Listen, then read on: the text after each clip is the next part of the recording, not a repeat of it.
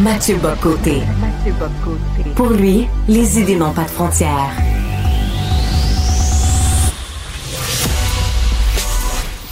Au contraire, les idées mènent le monde.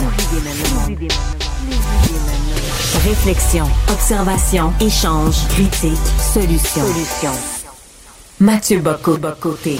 Le dernier sondage léger place le Parti québécois en tête dans les intentions de vote au Québec. Bien que Paul Saint-Pierre Plamondon soit très populaire, ben, il reste encore beaucoup de travail à faire pour convaincre au sein même de son parti que l'indépendance du Québec voilà, est la voie d'avenir.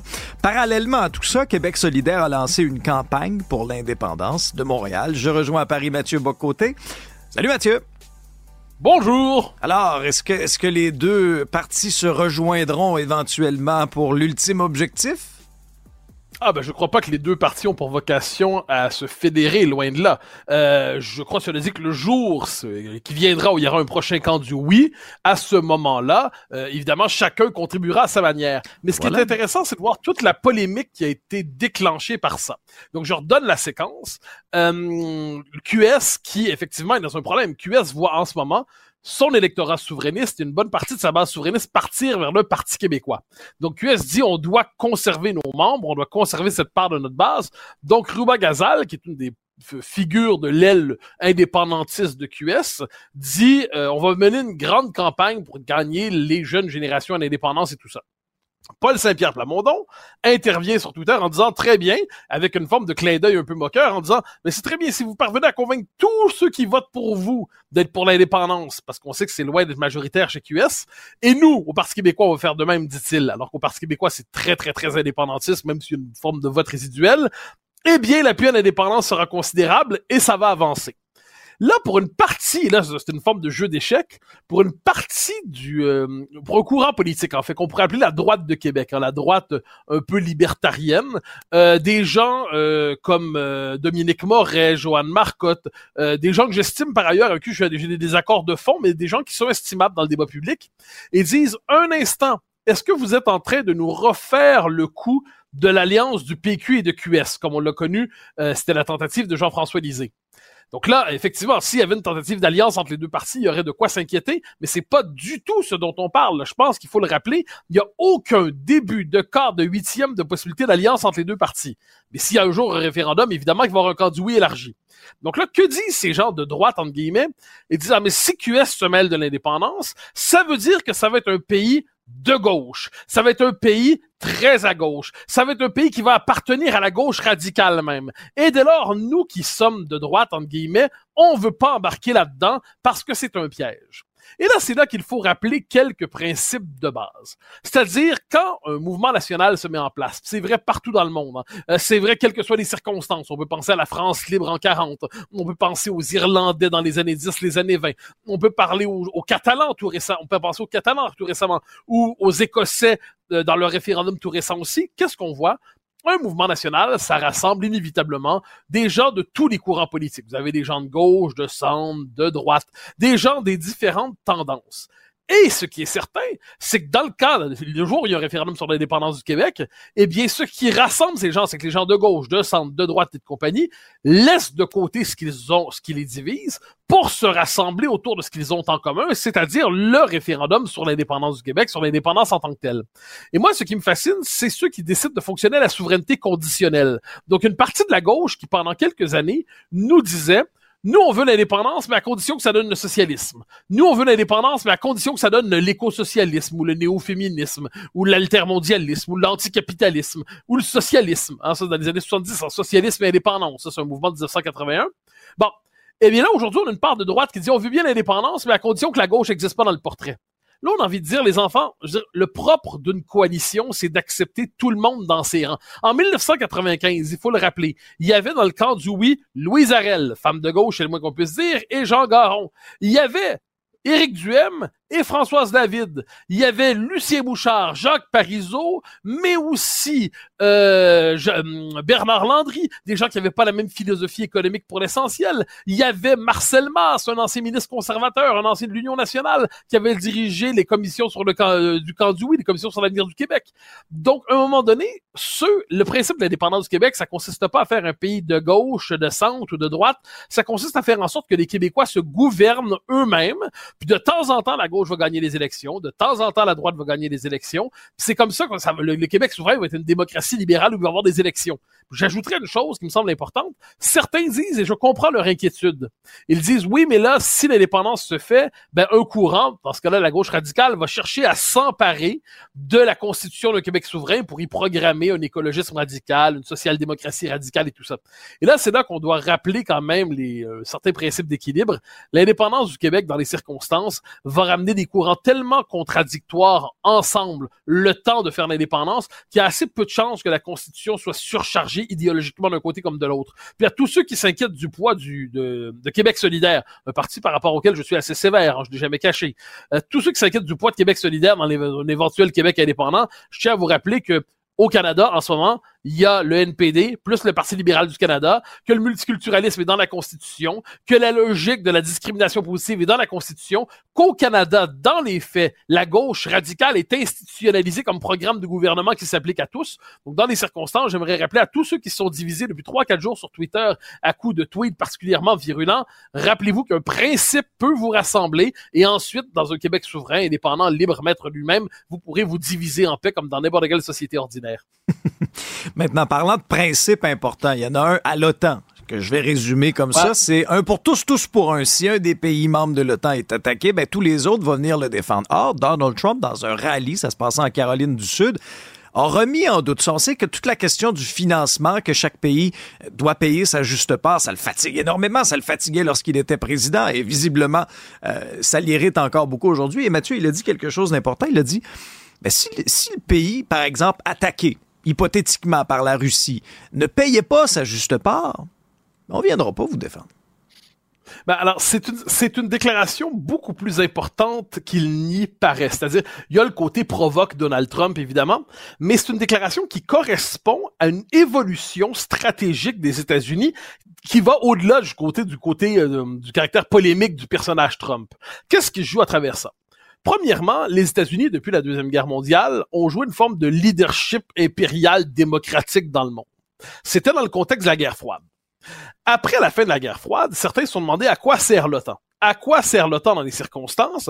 Parce que ben, le camp d'en face n'est plus là. Là, aujourd'hui, avec la Russie qui se veut plus euh, impériale, on l'a vu en Ukraine, alors on comprend que l'OTAN retrouve un rôle, on comprend. Mais ce qui s'est passé aux États-Unis pendant 30 ans, pendant ce temps-là, c'est que premièrement, plusieurs ont dit l'avenir des États-Unis ne se joue plus en Europe. L'avenir des États-Unis se joue en Asie pour l'essentiel. Donc l'essentiel des ressources investies en Europe par les États-Unis, ce sont des ressources d'un autre temps. Nous devons redéployer nos capacités stratégiques ailleurs dans le monde. Ensuite, il y a Trump.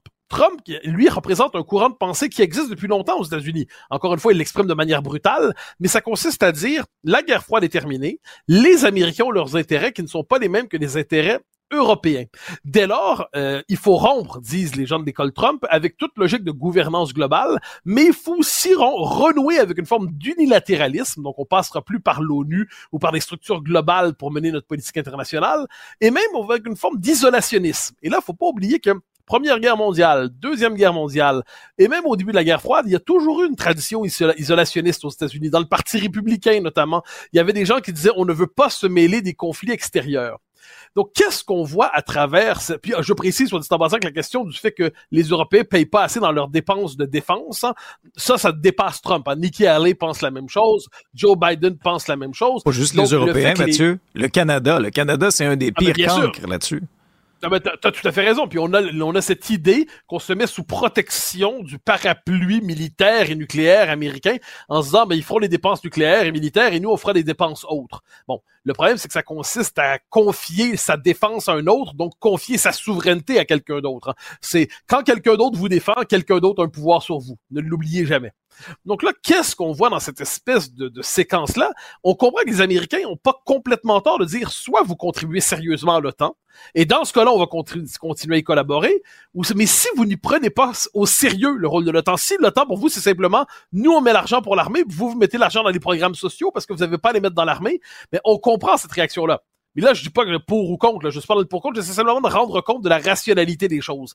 Et qu'est-ce qu'on voit à travers ça? Il y a un concept au début des années 2000 qui avait une certaine importance et c'était la faille atlantique. La faille atlantique, ça consistait à dire, le, entre l'Europe, qui est une forme de paradis social-démocrate, de moins en moins, par ailleurs, de moins en moins paradis, de moins en moins social-démocrate, et de l'autre côté, euh, l'Amérique, qui a une, euh, logique impériale, qui a le sens du militaire. On disait Vénus et Mars. Je pense que c'est le livre de Robert Kagan, si je ne me trompe pas. Mais qu'est-ce qu'on voit à travers ça?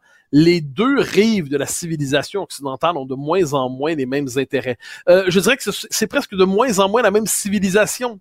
Les États-Unis deviennent de plus en plus, je pense, depuis le début des années 2000 et même 90, une forme de post-Occident les Américains se redéploient en s'affranchissant du berceau européen et les Européens cherchent à définir, sans y parvenir nécessairement leur propre intérêt, parce que par ailleurs, entre les intérêts de la France, de l'Allemagne, de l'Estonie, de la Pologne, euh, les intérêts communs sont pas si évidents que ça. Donc, ayant tous et, et qui sont aujourd'hui les plus grands défenseurs de l'OTAN?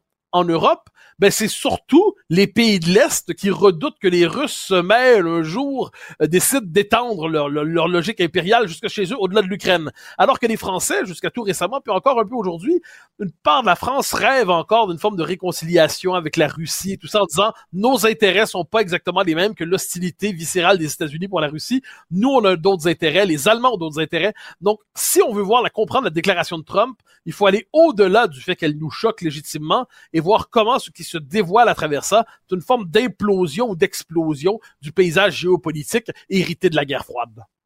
Mathieu, toi et moi, on est de la génération où à l'école, ben, avec euh, papier crayon, on écrivait les choses euh, de nos jours, ben, les tablettes, euh, les téléphones intelligents. Est-ce que est-ce qu'il y, a, pas dans l'apprentissage euh, des gros avantages là, à revenir à la base, au papier, au crayon? Est-ce qu'on a pris vraiment une tendance là, beaucoup trop axée vers la technologie et les appareils? Ah, je crois, je voyais passer ça sur les réseaux ces derniers jours d'ailleurs, je pense que c'est dans la presse, je suis pas certain, un article sur mon, est-ce qu'il mieux vaut écrire à la main ou à la ou à l'ordinateur à l'école? Et moi, je suis un défenseur convaincu de la prise de notes à la main. Pourquoi? Parce qu'on ne note pas de la même manière, c'est pas le même système mental qui se met en place. Je peux presque témoigner de manière un peu personnelle. Quand je commence un livre, j'en ai écrit quelques-uns dans ma vie, il y a aucun livre que j'ai commencé à l'ordi.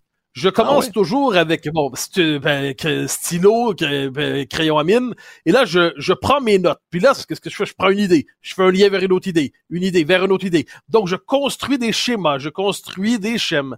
Et une fois que j'ai fait ça, une fois que j'ai jeté en fait devant moi l'espèce de plan conceptuel de l'ouvrage, je peux commencer à écrire. Et je suis convaincu d'une chose celui qui ne fonctionne, et c'est pas seulement moi, hein, il y a des études de plus en plus nombreuses qui le confirme, ceux qui ne fonctionnent qu'à l'écran, en fait, non seulement ça participe à la dépendance aux écrans, qui est une des grandes, grandes, grandes, euh, un des grands problèmes de notre temps, mais au-delà, ça, ça fait en sorte qu'on ne retient pas les choses de la même manière.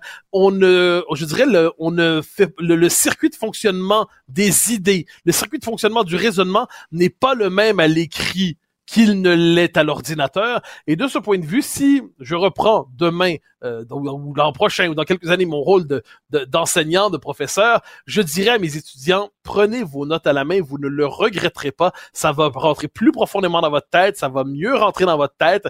Et au terme de tout cela, cette vieille technique un peu bizarre qui s'accompagne, soit dit en passant, de cette autre technologie un peu bizarre qui s'appelle le livre, hein, en papier, là, ce truc-là, eh bien, il y a là-dedans un rapport au monde de la connaissance qui est absolument précieux et qu'il ne faut pas sacrifier. Oui, je suis d'accord avec toi. Moi, je, bon, je suis quand même de mon temps. En 2024, je suis très connecté avec euh, ordinateur, téléphone intelligent, mais j'aime revenir à l'écriture papier pour me faire des plans. Euh, j'aime encore lire, euh, j'aime encore lire mes livres papier, moi, Mathieu. On est rendu, oui, on peut lire des livres sur des tablettes. J'aime le, j'aime lire mon journal papier et prendre mes notes dans mes livres avec un, crayon euh, un crayon euh, crayon à mine. Ah non, je sais, c'est tout un monde, c'est tout un univers, c'est toute une génération et je crois que personne va sacrifier la technologie, elle est très bien, elle est merveilleuse, très bien, mais je pense que les plus jeunes ont tout avantage à renouer juste un peu avec cette part du monde qui fonctionnait avec le corps, pas seulement avec les doigts, mais avec l'ensemble du corps. Il y avait quelques avantages à cela. Oui, et un des gros avantages de la technologie, ben, c'est que ça nous permet de nous parler dans chaque épisode de Montréal jusqu'à Paris. merci Mathieu. Mathieu Bob Mathieu Bob Il réveille les esprits endormis. C'était hier, jour de Super Bowl. Bon, il y a des gens qui sont absolument passionnés par ça. Euh, c'est pas mon cas, je le confesse. Même si plus jeune, j'ai assisté comme d'autres à des, vous savez, des soirées Super Bowl, c'est fort agréable. Mais c'est pas mon univers. Mais l'idée des sports, euh, le, sport comme question politique. Et on a vu que c'était très politique le Super Bowl hier. Le sport dans sa dimension politique, ça c'est une question qui est fondamentale aujourd'hui. Et pour en parler dans une dimension très québécoise, je reçois Steve Fortin qui est collaborateur à Cube. Steve Fortin, bonjour. Oui, salut, comment ça va? D'une humeur constante et joyeuse, toi? Moi aussi. Oui, effectivement, hier, c'était tout un match, disons-le. Alors, on va parler d'une chose qui est absolument essentielle d'un point de vue québécois, c'est la question des équipes nationales. Parce que quand vient le temps, il y a des grandes compétitions sportives, il y a, bon, évidemment, des compétitions des pays déjà établis, c'est connu, mais il y a aussi la possibilité dans certaines compétitions, euh, on le voit en Europe notamment, d'avoir des, pays fédérés ou à tout le moins des nations qui sont pas encore indépendantes, qui ont accès à leur propre équipe sportive. Et euh, dans certains différents tournois, rugby, tout ça. Et c'est une proposition que, si je ne me trompe pas, tu fais pour le Québec depuis un bon moment. Oui, ça fait longtemps, euh, ça fait longtemps que je me penche sur cette question-là. Puis à l'époque où j'enseignais encore, par exemple au niveau collégial, je me souviens d'un projet qu'on avait monté de blog. C'était 2012-2013, et c'est les écrits les plus, si on veut, les plus anciens que, que j'ai retrouvés là-dessus. j'avais un groupe de garçons et puis j'avais proposé différents projets d'écriture. Puis on s'était lancé là-dedans et on, on, avait traité de cette question-là, mais je le faisais déjà euh, à, à toutes les fois que, euh, par exemple, on assemble l'équipe nationale canadienne des juniors dans le temps des fêtes et qu'on envoie des, des, des, on envoie quelques Québécois dans cette équipe-là, un, deux en moyenne là dans les dix dernières années, c'est deux ou trois Québécois pour 23 joueurs. À chaque fois, je me disais, euh, on serait beaucoup mieux servi, même de l'angle sportif, d'envoyer 23 jeunes Québécois aller compétitionner euh, dans les tournois de la Fédération internationale de sur glace. Pourquoi? Parce que la Fédération internationale de sur glace le permet déjà. Depuis 2020, euh, cette euh, fédération-là a accueilli comme membre associé ou comme membre entier, là, plein et en plein entier, six différentes nations qui sont des nations fédérées. Donc, pourquoi pas le Québec? On aurait tout intérêt à le faire, mais aussi parce que au hockey sur glace, particulièrement, euh, dans le top 10, euh, si on veut, de manière constante, le Québec y serait. Et là, on le voit dans les compétitions internationales, aux juniors, chez les seniors, chez les femmes, beaucoup aussi. Euh, il manque une nation compétitive parce que même dans le top 10 du monde, on n'accepterait pas au soccer qu'il manque une des nations top 10 et que dans les phases finales d'un tournoi international, on ait encore des équipes qui se font mais rosser là, à 10 à 1, tandis que le Québec serait tout le temps dans le top 8, dans le top 10 de ce classement-là. Il manque une nation et euh, on en a accueilli d'autres. Donc, pourquoi pas le Québec? Ça fait du sens. C'est sous le sens euh, du point de vue sportif. C'est sous le sens aussi pour beaucoup d'autres sports. Le Québec devrait être présent et se, euh, se représenter pleinement. Alors, d'ici quelques années, si le Québec devient indépendant, cette question-là sera réglée euh, d'elle-même. Mais entre-temps, quels sont les obstacles qui font en sorte que le Québec ne peut n'envoie pas, puisque c'est possible dans certaines, euh, fédérations sportives, pourquoi le Québec se refuse d'envoyer ses propres équipes alors que c'est possible, même si on n'a pas encore le drapeau euh, aux Nations Unies? Oui, mais euh, premièrement, il y a comme une espèce de blocage chez nos politiciens quand il s'agit du patriotisme québécois. On a une gêne par rapport à ça qui euh, elle-même est une obstruction.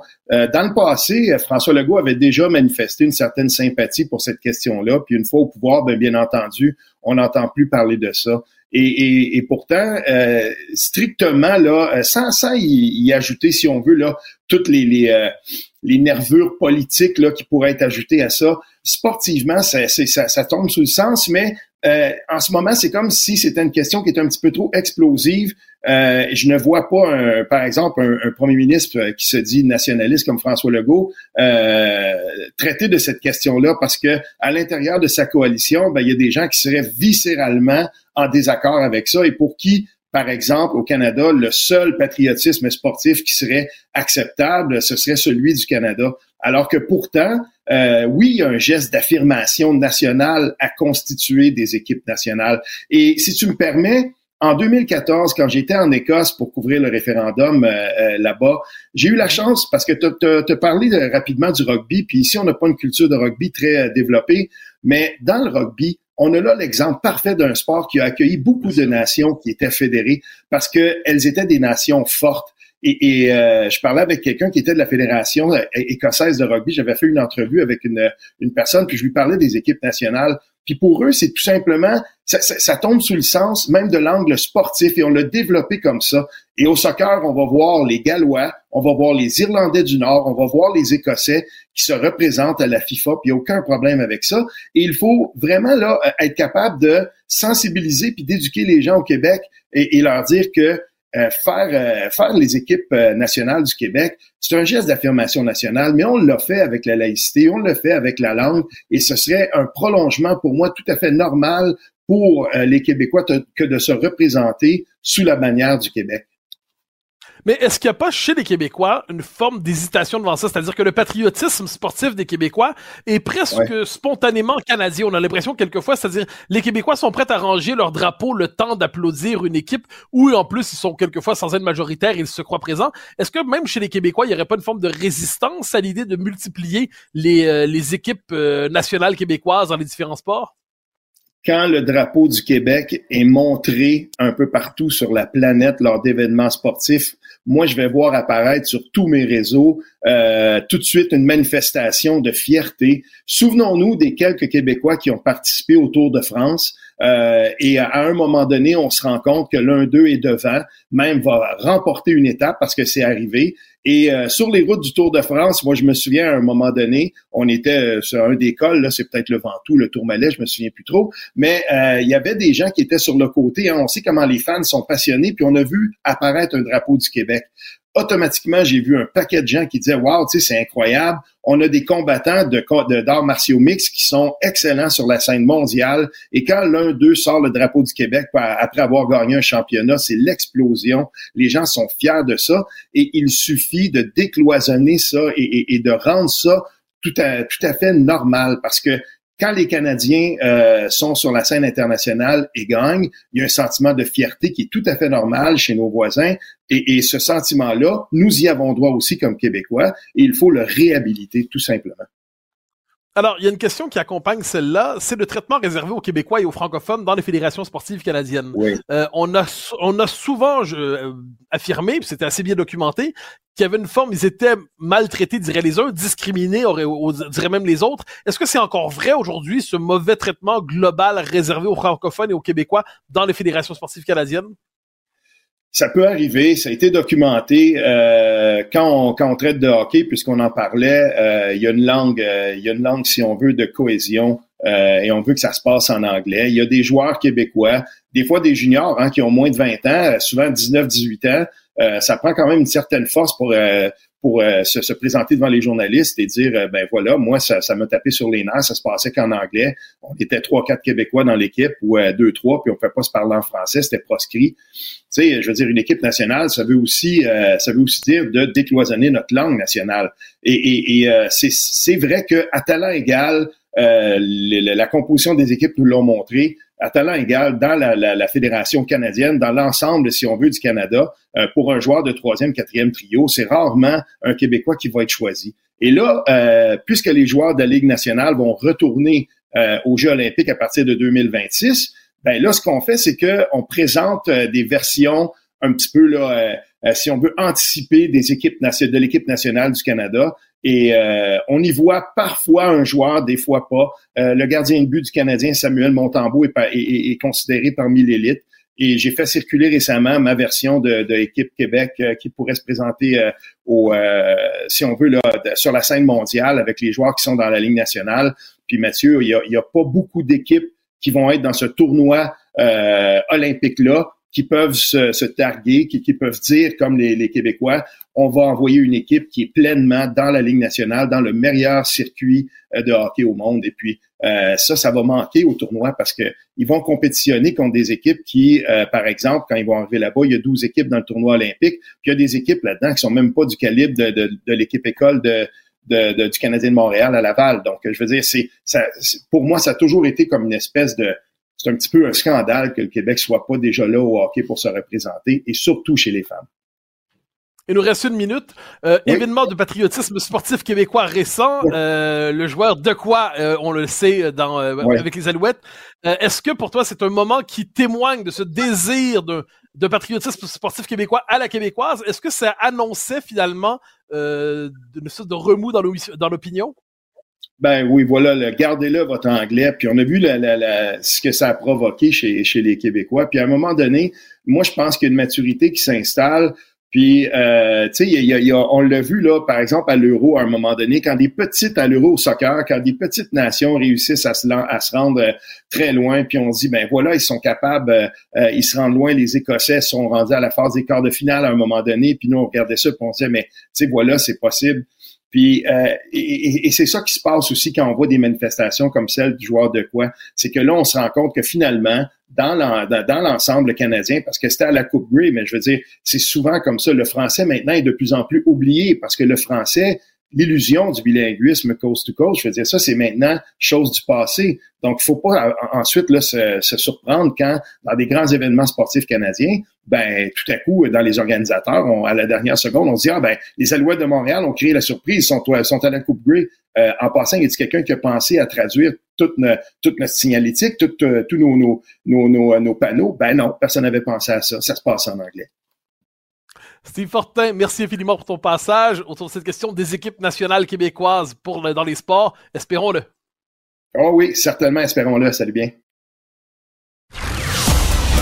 Chef d'orchestre d'une symphonie intellectuelle, les mots et la pensée sont toujours en harmonie. Mathieu Bocoté, côté.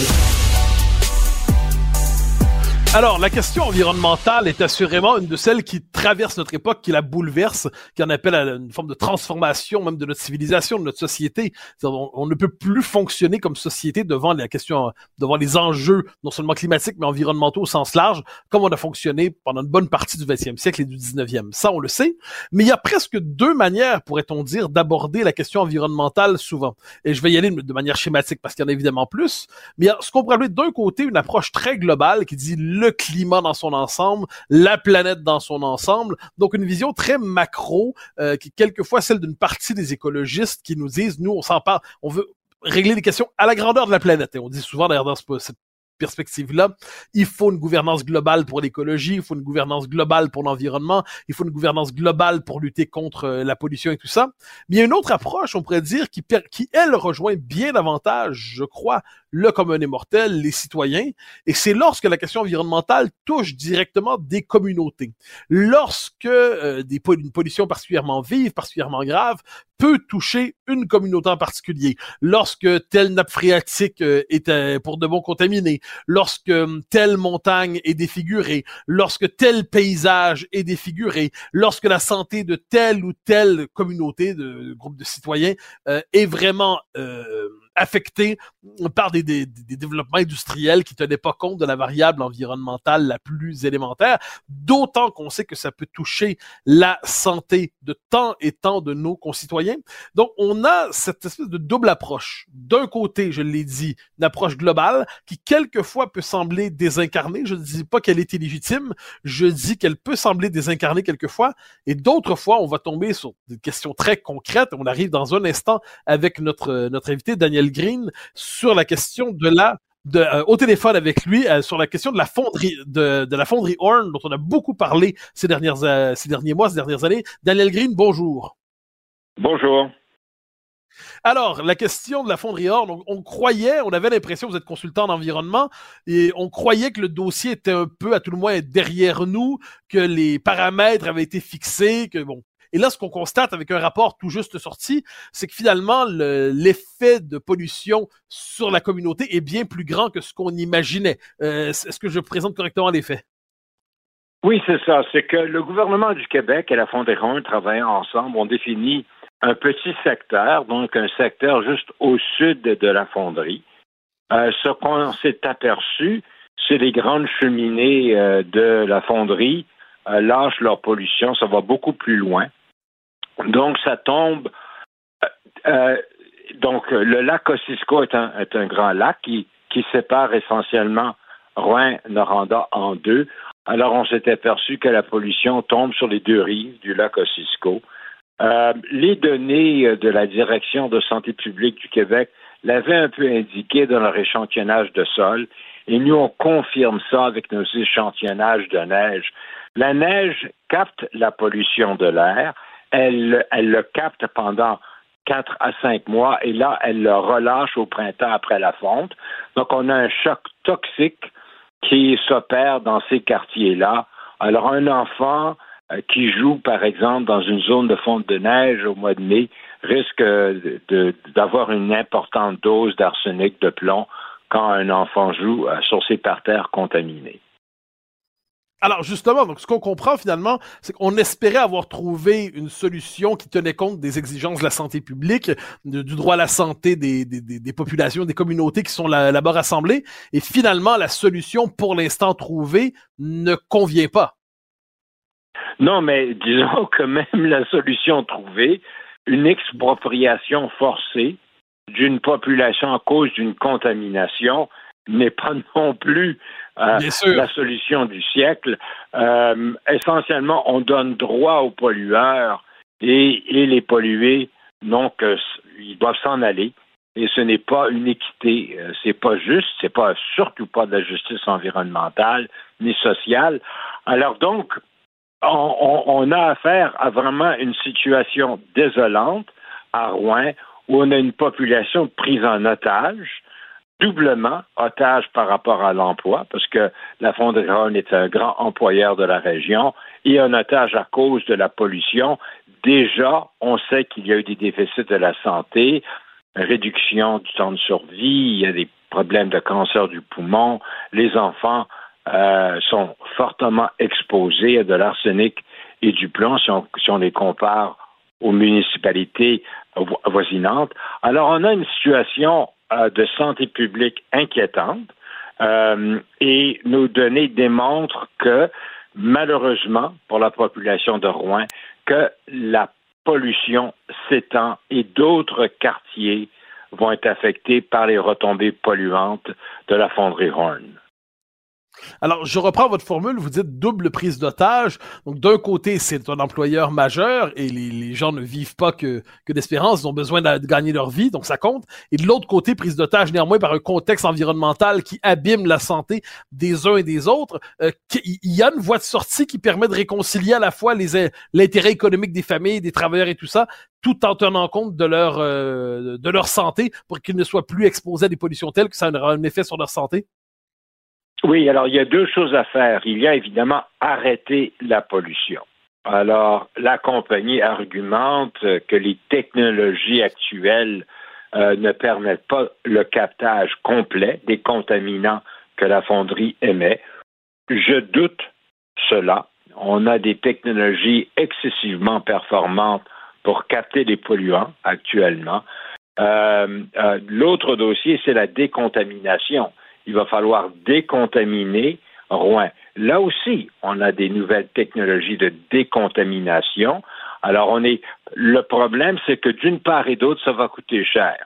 Ça va coûter cher pour équiper la, la compagnie avec des systèmes anti-pollution et ça va coûter cher euh, pour décontaminer une communauté qui a été contaminée pour quasiment 100 ans. Ça a pris 100 ans d'accumulation de rejets de la fonderie qui a été construit à même la ville. Il n'y a pas de zone tampon euh, même si la compagnie dit qu'il y en a une, mais elle est habitée. Alors, elle n'est pas tout à fait tampon, cette zone-là.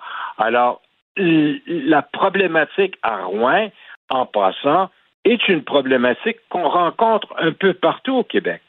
Les grandes villes industrielles au Québec, on parle de Beauharnois, de Valleyfield, de Contrecoeur, de Varennes, euh, Bécomo, Shawinigan, euh, Latuc. Il y a beaucoup de situations au Québec où on a un gros employeur qui est malheureusement souvent un gros pollueur. On a cette capture sociale où finalement les gens ont besoin d'un emploi. Et souvent, les emplois sont très bien payés. Le secteur euh, métallurgique au Québec et le secteur de pâte et papier et l'aluminium payent très bien leurs employés. Euh, euh, comme me disaient certains travailleurs, mon salaire me permet d'envoyer mes enfants à l'université.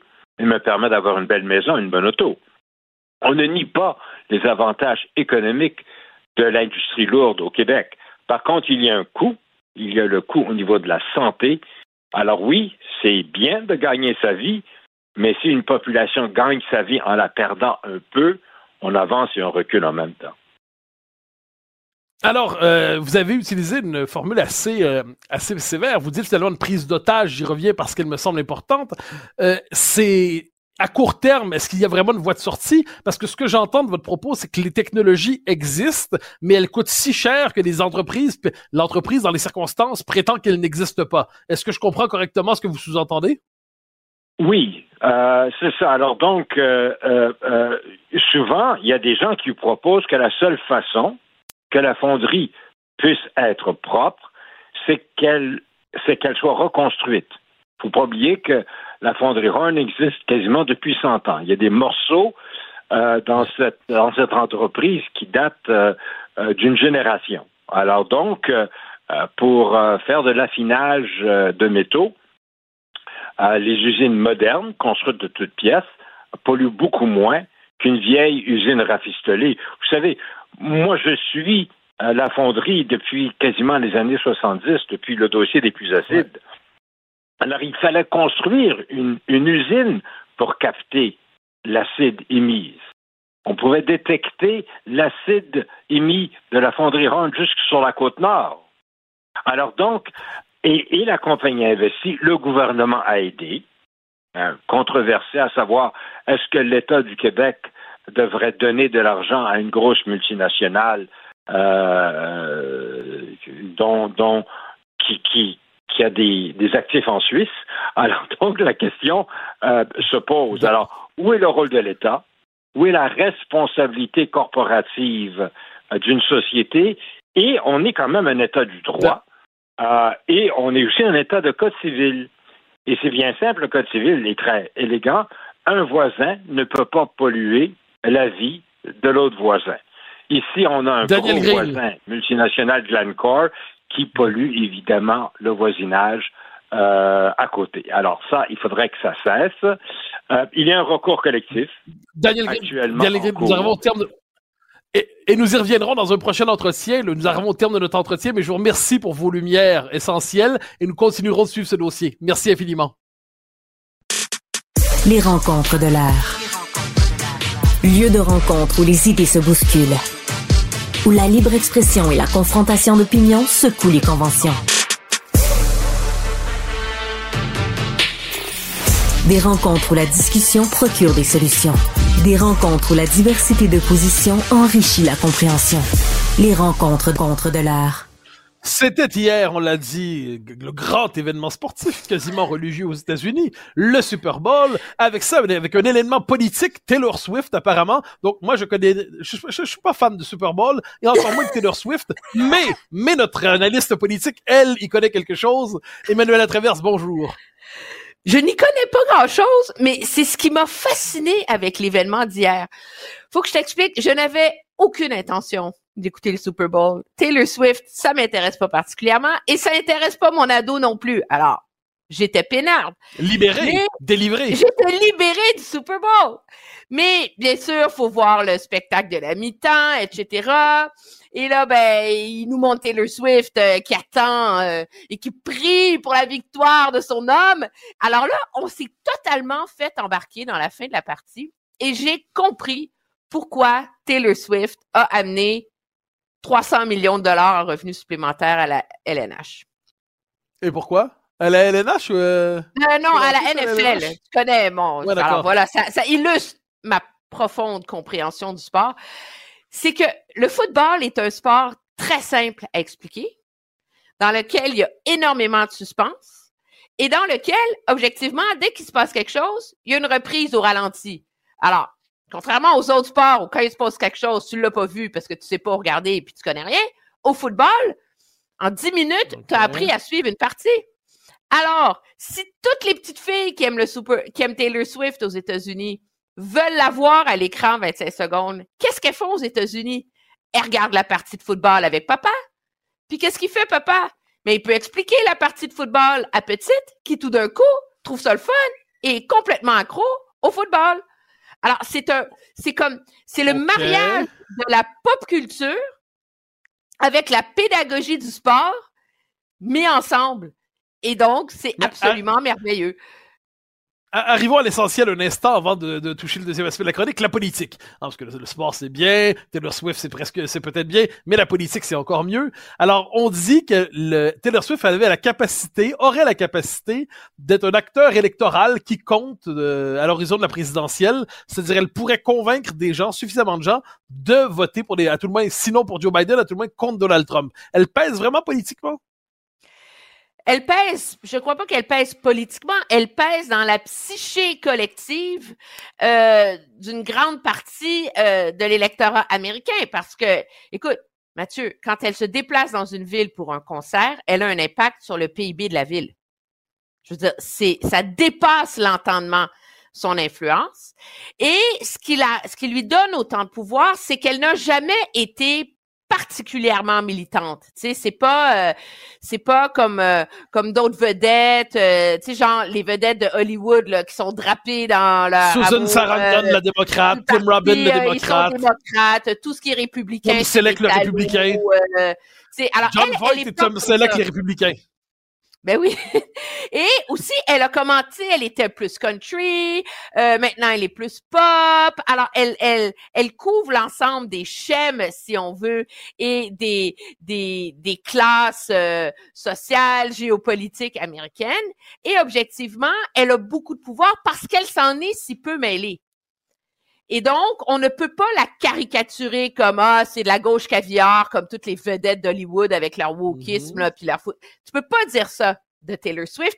Le seul enjeu sur lequel elle s'est fortement mobilisée, c'est la question de l'avortement et pas d'un point de vue euh, tant euh, féministo euh, idéologique là, qu'on qu'on reconnaît davantage au mouvement progressif pro-choix, mais du point de vue de l'impact réel que ça aurait sur la santé des jeunes femmes pauvres, défavorisées aux États-Unis, dans les États comme celui d'où elle vient. Alors, c'est ce qui fait que, tu sais, quand tu utilises pas une arme souvent, ben cette arme-là gagne en pouvoir.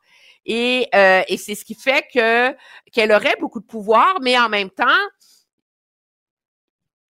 moi, je pense pas qu'elle va embarquer tant que ça. Je pense qu'elle a plus de pouvoir en se retenant qu'en devenant une, une, une actrice active, si on veut, euh, de la scène politique.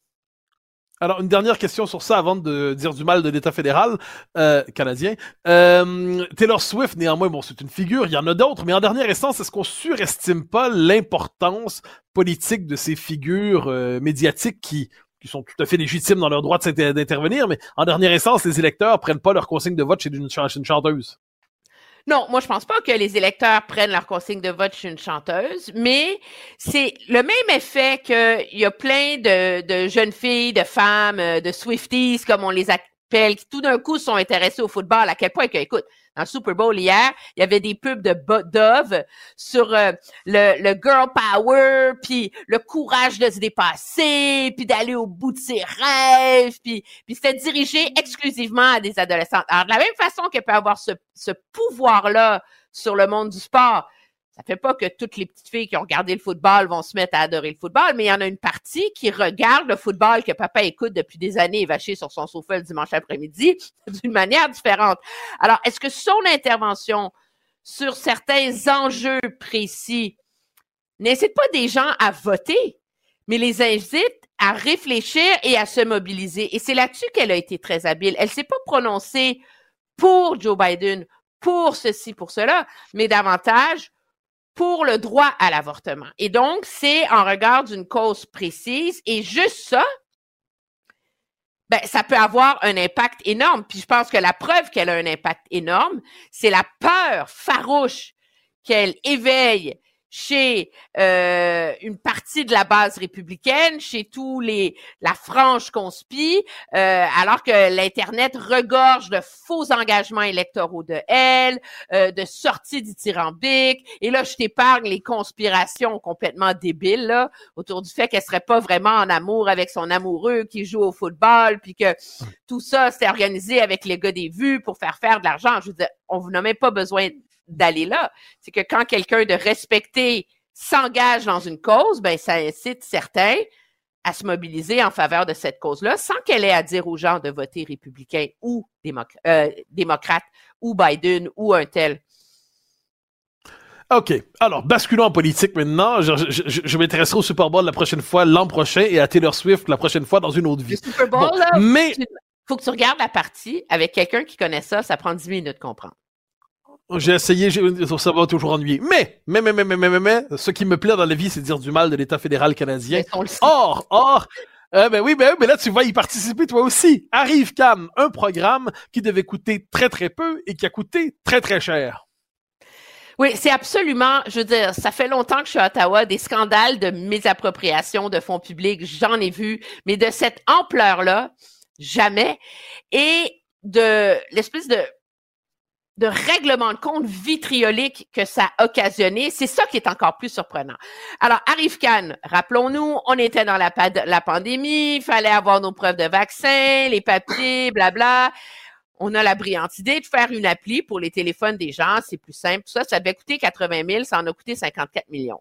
Faut quand même le faire. Qu'est-ce qui s'est passé? C'est beaucoup quand même. Mais ce qui s'est passé, c'est quand même hallucinant. C'est que le gouvernement a donné le contrat à une entreprise de consultants qui avait deux employés, qui, eux, par la suite, ont sous-contracté des parties de l'appli à d'autres sous-contractants qui ont sous-contracté. Tu vois-tu, ça devient comme un, c'est presque comme un, un Ponzi scheme, cette histoire-là.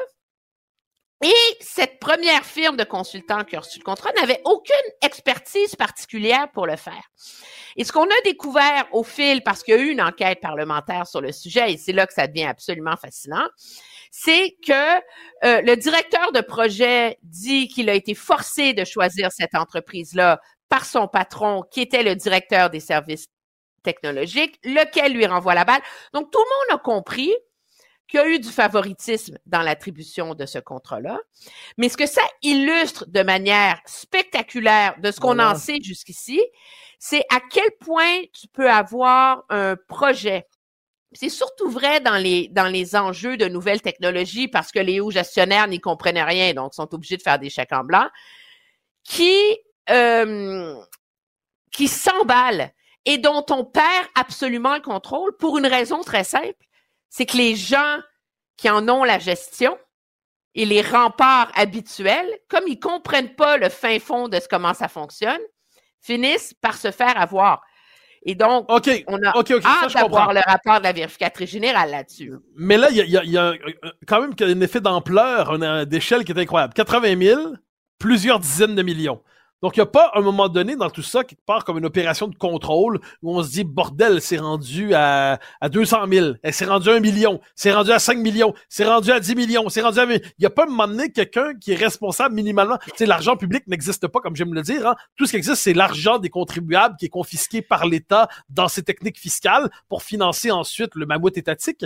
Donc, euh, il n'y a pas un, élément de contrôle minimal là-dedans qui était censé apparaître. Mais c'est ce qu'on va euh, comprendre essentiellement. Euh, ce qu'on a compris jusqu'ici, c'est qu'il y a eu du favoritisme et des règlements de compte. OK. Ce qu'on a compris jusqu'ici, c'est que les appels d'offres étaient faits, étaient truqués, OK, pour favoriser cette entreprise-là et ses sous-contractants contractants par la suite. Donc, et ce qu'on sait, c'est qu'il y a une enquête de la GRC à ce sujet-là. Donc, côté malversation, euh, corruption, etc., il y a des doutes sérieux, on en aura la lumière. Mais d'essayer de comprendre, comme tu l'expliques, comment tous les remparts habituels sont supposés mm-hmm. et tous les, les, toutes les lumières rouges sur le tableau de bord n'ont pas fonctionné et pourquoi, c'est ce que permet de faire la vérificatrice générale parce qu'elle a des pouvoirs de subpoena, parce qu'elle, elle rentre dans les bureaux et elle obtient les documents. Là. Ouais. Alors, c'est pour ça que ça va être intéressant. Puis moi, je pense que c'est doublement intéressant que on arrive Cannes, mais comment ça, ça, ça va informer tout ce qui cloche, je crois, dans la façon du gouvernement de gérer ces contrats-là. De un, cette obsession de toujours faire appel à des consultants externes. Je veux dire, il y a 300 000 fonctionnaires dans la fonction publique. Tu peux pas en former 50 000 pour être capable de gérer ces trucs-là. Paye-les, puis, tu sais, créer. Pourquoi il y a cette absence d'expertise interne? Et si on comprend ce qui a basculé dans Arifcan, où on est passé de 80 à 54 millions, 80 000 à 54 millions, ben, est-ce qu'il y a des, des mécanismes là-dedans qui permettent d'expliquer pourquoi on a les problèmes qu'on a eus avec Phoenix, par exemple? Pourquoi tous les grands projets? Parce qu'il y a une ligne directrice là-dedans, là. C'est la perte de contrôle absolue. Ben, justement, je te soumets une hypothèse. C'est-à-dire qu'à partir d'un certain seuil de développement, l'État n'a d'autre logique que sa propre croissance. Donc, au-delà du fait qu'il peut rendre des services correctement ou non, l'administration ne cesse de trouver des raisons pour s'étendre, pour justifier son expansion et ne répond plus à des critères extérieurs de, validité, de rationalité. Tout, elle a sa propre logique, c'est le mammouth doit croître. Est-ce qu'il n'y a pas un peu quelque chose là-dedans, une forme d'obésité bureaucratique incontrôlable et morbide? Ben, dans les faits, il y en a une, mais je suis pas certaine que la cause c'est le cette force d'inertie qui amène à la croissance absolue.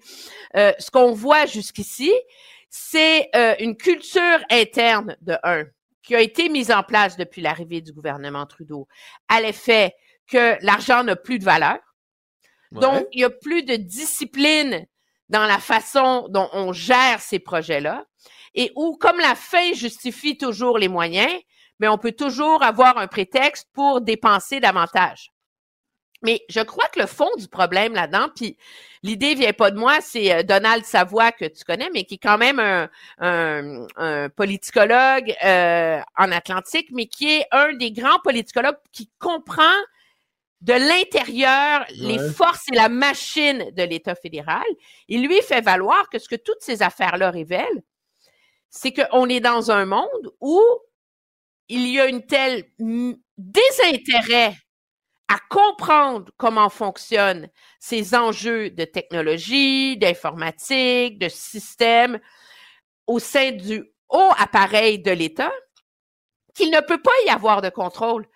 Je veux dire, toi et moi, on travaille dans l'industrie euh, des, médias. Personne s'imagine que Pierre-Carl euh, est capable de faire fonctionner une régie télé, OK? Mais il comprend ce que ça implique d'avoir des régies automatisées. Les gens qui travaillent sous lui, eux, maîtrisent les codes et les mécanismes, ce qui fait en sorte qu'on est capable de contrôler la mise en œuvre de ces grands bouleversements technologiques. Parce que le fond de la question que ça soulève, ces histoires-là, c'est quoi? Comment ça se fait que dans toutes les entreprises de la planète, on fait des transformations technologiques hallucinantes, OK? Et on, les plus grandes entreprises de la planète font pas faillite, euh, continuent à faire des profits. Euh, des fois, ils dépensent plus, des fois, ça rentre dans le budget, mais il n'y a jamais cette débandade d'incompétence et de et, et, et, et de laisser aller absolu qu'on voit dans le secteur public. Et ça, Alors quand que- on n'est pas capable de répondre à cette question-là, ben on est pris avec les mêmes problèmes. Alors que si l'État était géré comme une entreprise, Dieu sait que j'en fais pas un principe, mais il ferait faillite depuis très, très, très longtemps. Cher Emmanuel, on se retrouve demain pour poursuivre ce décryptage de l'actualité. Bien sûr. Bye bye. À demain. Chers amis, c'était un plaisir de vous parler et nous nous retrouvons demain pour poursuivre notre décryptage de l'actualité. À demain. Cube.